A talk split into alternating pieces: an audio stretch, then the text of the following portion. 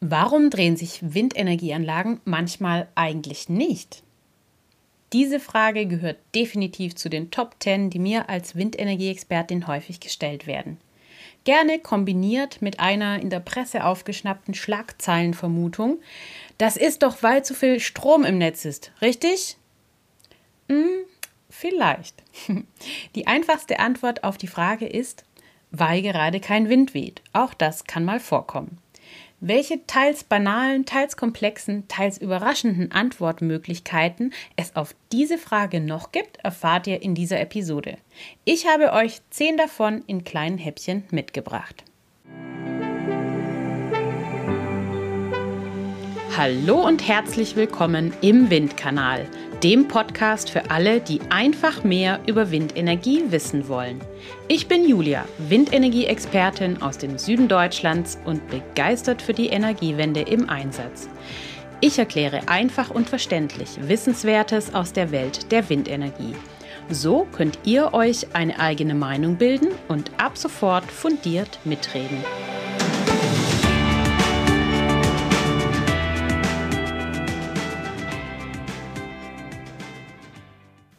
Warum sich ein Windrad nicht immer dreht, kann verschiedenste Gründe haben. Möglichkeit Nummer 1, die Babypause. Direkt nach der Errichtung zieht eine Windenergieanlage viele Blicke auf sich und die Anwohner beäugen ihren neuen Nachbarn argwöhnisch bis interessiert.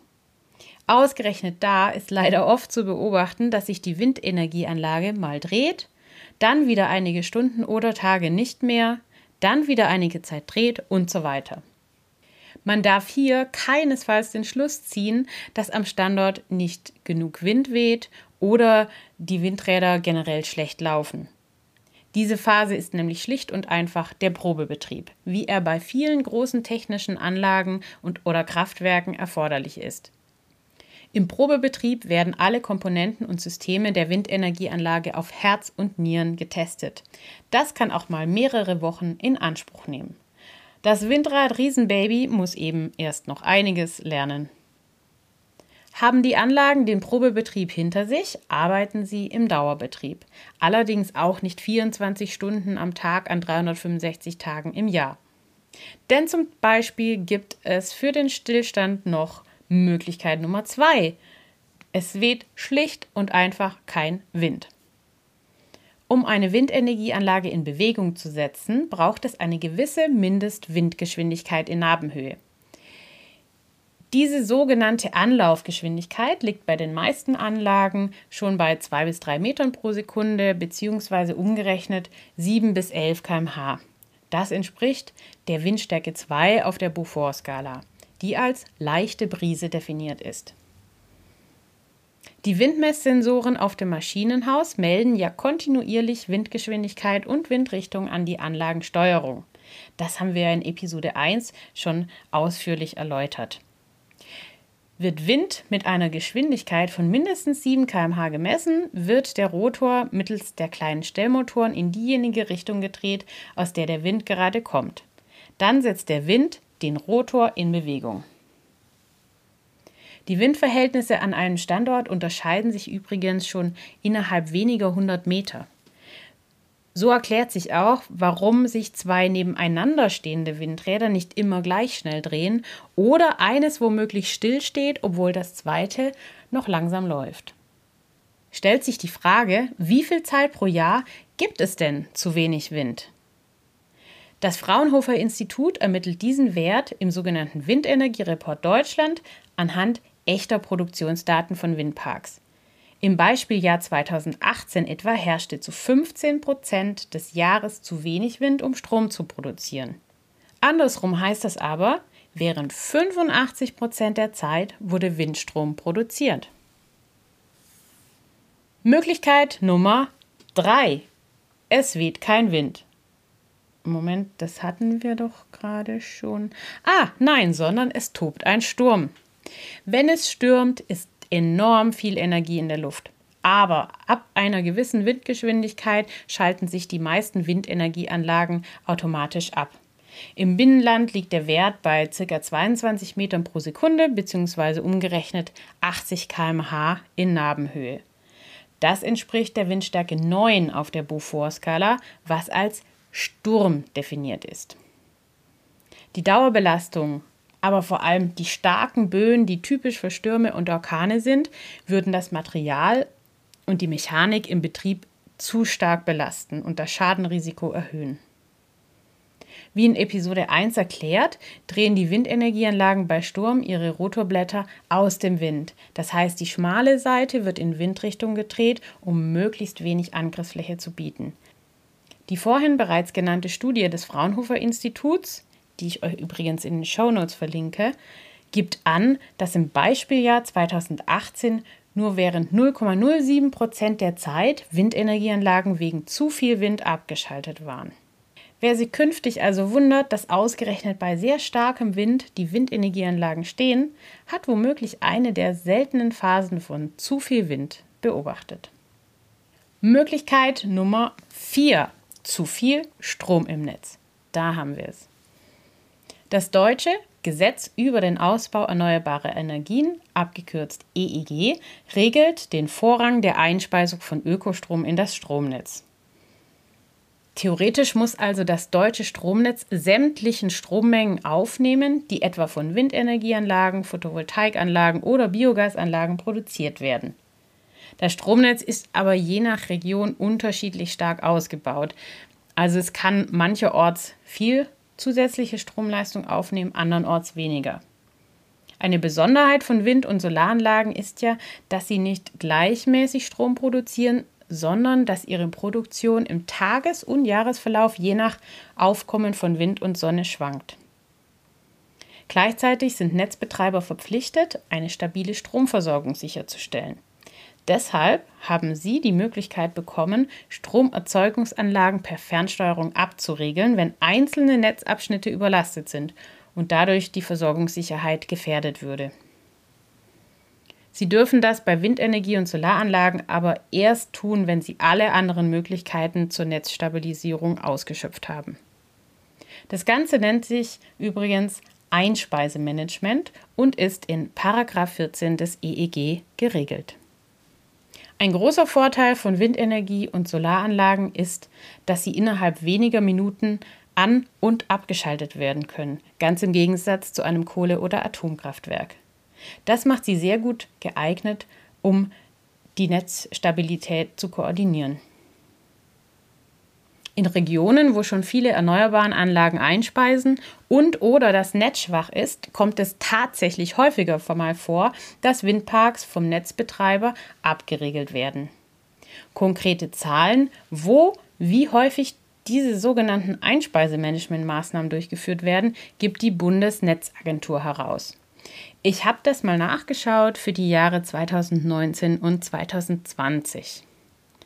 Demnach fanden über 80 Prozent der Maßnahmen zum Einspeisemanagement, sprich Abregelungen, in Schleswig-Holstein und Niedersachsen statt. Also genau dort, wo besonders viele Windenergieanlagen einspeisen, übrigens auch die großen Offshore-Windparks und der entsprechende Netzausbau hinterherhinkt. 7% der Abregelungen fanden in Brandenburg und 4% in Sachsen-Anhalt statt. Auch Regionen, wo es sehr viele Wind- und PV-Parks gibt und der Netzausbau eher noch etwas hinterherhinkt. Die restlichen 10% der Fälle verteilen sich in homöopathischen Dosen auf die restlichen Bundesländer. Obwohl also mehr als 80 Prozent der Abregelungsfälle in Niedersachsen und Schleswig-Holstein auftreten, wird das Argument von zu viel Strom im Netz und der Windpark müsste ja regelmäßig abgeschaltet werden, unermüdlich als Argument gegen Windenergie auch im Rest von Deutschland vorgebracht. Den Ertragsverlust, der bei einer netzbedingten Abschaltung entsteht, bekommt der Betreiber eines Windparks übrigens ersetzt. Möglichkeit Nummer 5. Arbeiten an der Windkraftanlage. Wie jede technische Anlage braucht auch eine Windenergieanlage in vorgegebenen Intervallen Wartungen und wiederkehrende Prüfungen. Nur so kann der dauerhafte Betrieb der Anlage sichergestellt werden. Für die Zeit, in der eine Wartung an einer Windenergieanlage durchgeführt wird, muss sie in aller Regel abgeschaltet werden. Das kann je nach Prüfaufwand wenige Stunden oder mehrere Tage in Anspruch nehmen. Wie bei anderen technischen Anlagen kann es natürlich auch mal zu unvorhergesehenen Störungen oder Schäden kommen. Schnellstmöglich macht sich dann ein Serviceteam auf den Weg, um die Anlage wieder in Gang zu setzen. Schaut bei der nächsten stillstehenden Windenergieanlage einfach mal, ob davor ein Lieferwagen geparkt ist. Dann ist ein Serviceteam schon vor Ort. Möglichkeit Nummer 6. Die Schattenabschaltung. In Episode 4 habe ich beim Thema Abstand zwischen Windrädern und Wohnhäusern schon mal kurz über Schattenwurf gesprochen. Bei Windenergieanlagen geht es ja vorrangig um den Schatten, der durch den drehenden Rotor verursacht wird und deshalb für Menschen recht störend sein kann. Die technische Richtlinie gibt vor, dass an einem Haus maximal 30 Minuten pro Tag und insgesamt maximal 30 Stunden pro Jahr Schattenwurf von einer Windenergieanlage ankommen darf. Wird dieses Zeitkontingent überschritten, schaltet sich das Windrad über das Schattenabschaltmodul in der Anlagensteuerung ab. Weil die Sonne kontinuierlich weiter wandert, muss die Windenergieanlage an vielen Standorten oft nur ein paar Minuten stehen und kann dann wieder anlaufen. Das ist natürlich stark vom Gelände abhängig und auch von der Anzahl der Windenergieanlagen im Windpark. Möglichkeit Nummer 7, die Schallabschaltung. Wie beim Schatten darf auch nur eine bestimmte Menge an Schall von einer Windenergieanlage an einem Haus ankommen. Auch dazu habe ich in Episode 4 schon etwas mehr erzählt. Werden zu bestimmten Zeiten die Schallwerte überschritten, müssen der gesamte Windpark oder einzelne Anlagen daraus gedrosselt oder abgeschaltet werden. Ein Schallgutachter berechnet das im Vorfeld genau und macht Vorgaben, bei welcher Lautstärke und bei welcher Windrichtung gedrosselt oder abgeschaltet werden muss. Möglichkeit Nummer 8. Eisansatz. Wenn im Winter Temperaturen um den Gefrierpunkt und gleichzeitig eine hohe Luftfeuchtigkeit herrschen, kann sich auf den Rotorblättern eine Eisschicht bilden. Vereiste Rotorblätter stellen verständlicherweise eine Gefahr für Menschen, Gebäude und Fahrzeuge dar, weil durch den drehenden Rotor das Eis weit geschleudert werden könnte. Damit genau das nicht passiert, hat jede moderne Windenergieanlage spezielle Sensoren in den Rotorblättern, die bei Eisansatz eine Unwucht spüren. Das Signal dieser Sensoren sorgt dafür, dass sich die Anlage selbstständig abschaltet und das Problem des Eisansatzes an die technische Leitwarte meldet. Die Anlage bleibt dann so lange ausgeschaltet, bis die Eisschicht abgetaut ist. Das kann schnell gehen, in ungünstigen Fällen aber auch viele Tage dauern, wenn sich eben die Witterungsbedingungen nicht sonderlich bessern. Zwar gibt es Rotorblattheizungen, die das Abtauen beschleunigen, aber ganz so verbreitet, wie man glauben möchte, sind die hierzulande gar nicht. Zum Thema Eis mache ich sicher mal eine separate Folge. Ich glaube, das mache ich mal bei 30 Grad im Sommer oder so. Denn das Thema gehört definitiv auch zu den am häufigsten gestellten Fragen. Möglichkeit Nummer 9. Fledermausschutz. Fledermäuse laufen Gefahr, mit den Rotorblättern einer Windenergieanlage zu kollidieren oder durch Druckunterschiede in den Luftverwirbelungen der Rotorblätter ein sogenanntes Barotrauma zu erleiden. Fledermäuse fliegen und jagen in den Sommermonaten in der Dämmerung und nachts, wenn es relativ warm und trocken ist und relativ wenig Wind weht. Warum? Ganz einfach, weil dann auch viele Insekten fliegen, also viel Futter unterwegs ist. Je nachdem, welche Fledermausvorkommen das Gutachten im Vorfeld der Genehmigung für den Windpark festgestellt hat, werden Vorgaben zu ihrem Schutz gemacht. Viele Fledermausarten gehören zu den geschützten Arten. Fast jeder Windpark in Deutschland hat deshalb weitreichende Abschaltzeiten zum Schutz der Fledermäuse. Die meisten Windenergieanlagen müssen abgeschaltet sein, wenn folgende vier Kriterien zusammenfallen. Erstens, im Zeitraum März bis Oktober muss zweitens im Zeitraum von ein bis drei Stunden vor Sonnenuntergang bis Sonnenaufgang, drittens eine Lufttemperatur von 10 Grad und mehr herrschen und viertens eine Windgeschwindigkeit von weniger als 6 Metern pro Sekunde herrschen. Klingt ein bisschen kompliziert, aber dafür werden einfach Algorithmen in der Anlagensteuerung programmiert. Das Kompetenzzentrum Naturschutz und Energiewende KNE stellt auf seiner Website eine Übersicht über alle Regelungen der einzelnen Bundesländer zur Verfügung, die aber keine so großen Unterschiede aufweisen wie bei manch anderem Thema, das wir hier im Podcast schon behandelt haben. Diese Übersicht verlinke ich euch ebenfalls in den Shownotes unter dieser Episode. Die Fledermausabschaltung ist für einen Windkraftlein übrigens sehr gut erkennbar. Wenn eben spät nachmittags und nachts bei einigermaßen Wind und Trockenheit im Sommer ein ganzer Windpark ruht, liegt das höchstwahrscheinlich an der präventiven Fledermausabschaltung. Kommen wir zur Möglichkeit Nummer 10, dem Vogelschutz. Es gibt sogenannte windkraftsensible Vogelarten, die Gefahr laufen, mit drehenden Rotoren von Windenergieanlagen zu kollidieren und zu verenden. Dabei handelt es sich in aller Regel um Großvögel wie etwa den Rotmilan, den Storch, den Kranich oder weiter im Norden den Seeadler. Beispiel Rotmilan. Er hat seine Horste gerne in hohen Bäumen am Waldrand und startet von dort aus seine Jagd auf Wiesen und Feldern im Offenland, wo er seine Beute findet. Bei ihm ist halt problematisch, dass er lange gleitend mit Blick nach unten Beute sucht und kreist dabei. Das heißt, wenn er nicht rechtzeitig hochschaut und auf die Seite schaut, kann er gegen ein Rotorblatt fliegen. Somit sind für ihn vor allem Windenergieanlagen im Offenland gefährlich. Besonders attraktiv für seine Jagd sind frisch gemähte Wiesen und frisch abgeerntete oder umgebrochene Äcker. Dort hat er nämlich freien Blick auf den Boden und kann aufgeschreckte oder durch die Bearbeitung getötete Kleinsäuger oder Amphibien leicht entdecken.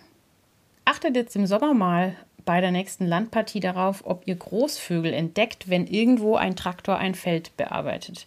Oft kommen sie, angelockt vom Motorengeräusch, aus der ganzen Umgebung angeflogen und lauern in der Luft auf Beute. Um den Rotmilan bei dieser Beutesuche vor Kollisionen zu schützen, setzt man seit einigen Jahren erfolgreich ein besonderes Modell ein. Dafür wird ein Umkreis von mehreren 100 Metern um die Windenergieanlage festgelegt.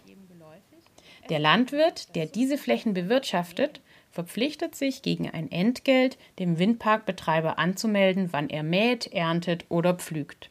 Dann schalten die Mitarbeiter in der technischen Leitwarte die Windenergieanlage rechtzeitig von Hand aus.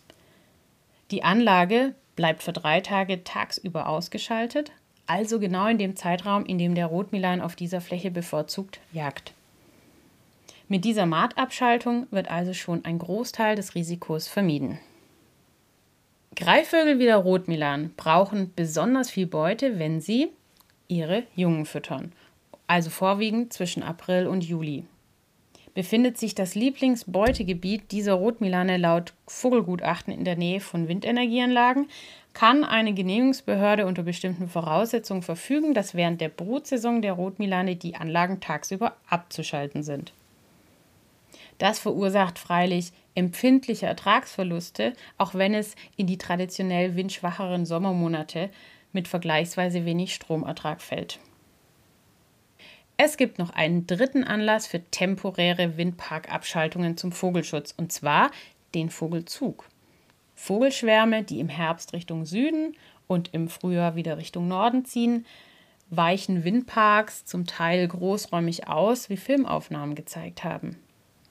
Um das Kollisionsrisiko aber auf ein Minimum zu senken, schaltet man Windparks, die in bekannten Zugkorridoren der Vögel liegen, bei Bedarf für einige Stunden ab.